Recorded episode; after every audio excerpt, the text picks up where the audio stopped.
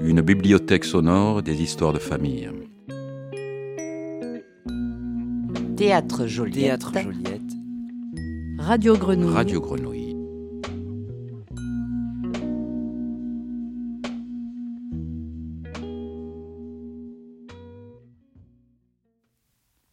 Fin de maternelle, euh, on part avec une partie de la classe ou toute la classe, je me rappelle plus très bien. On va dans la montagne, dans un, lieu euh, vraiment dans un mot où il y a très peu de résidences, euh, de bâtiments.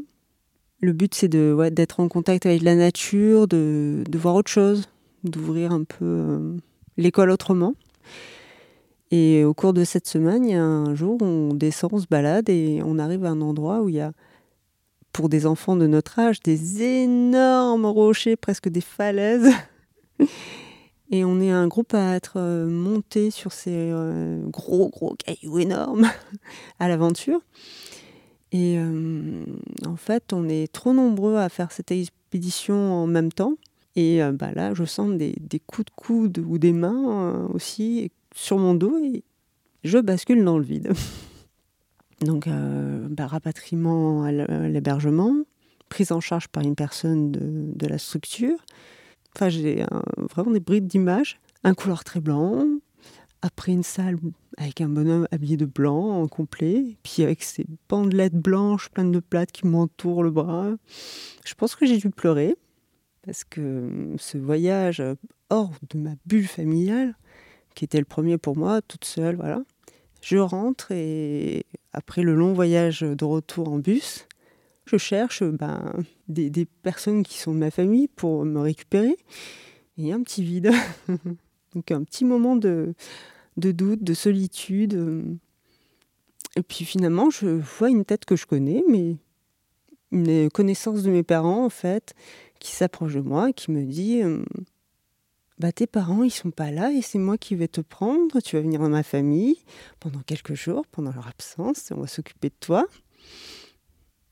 Donc bah voilà, j'ai passé quelques jours chez eux, euh, dans un autre univers, un père, une mère, puis ils avaient deux filles, une collégienne, une lycéenne. Moi j'étais euh, fin de maternelle, donc grand écart. Euh, Il y en a une qui s'est un peu occupée de moi, la collégienne, et euh, elle me dessinait sur mon plâtre, enfin, elle faisait faire des dessins, je m'occupais du chat, je me baladais dans le jardin. Je suis rentrée dans leur code, leur, alimentation, leur manière de se déplacer avec les patins dans cette maison. et euh, même, ça m'a fait euh, un moment de joie, je trouve, euh, quand même, dans cet épisode souvenir que j'ai, enfin, souvenir que j'ai. Et euh, bah, ça a une fin, hein, parce que les parents sont rentrés du Maroc, m'ont récupéré. J'ai retrouvé euh, frères et sœurs qui étaient chez mes grands-parents. Le quotidien est revenu, euh, la télé est omniprésente et l'indifférence. Je pense qu'à l'âge où j'avais, euh, je comparais pas, euh, mais j'ai senti vraiment la fracture de chez eux à chez moi. Ça a révélé qu'il y avait des dysfonctionnements chez moi c'est un peu la maison qui coche les cases. C'est-à-dire il faut avoir une maison, des animaux, une voiture, des enfants. On coche tout ça, tout va bien, on est dans le règle de la société, on est dans la moyenne. À l'intérieur, bah, il n'y a pas ce qui nourrit et ce qu'il faut. Quoi.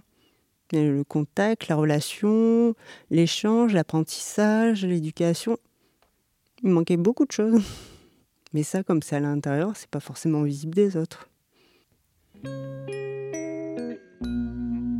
Une bibliothèque sonore des histoires de famille.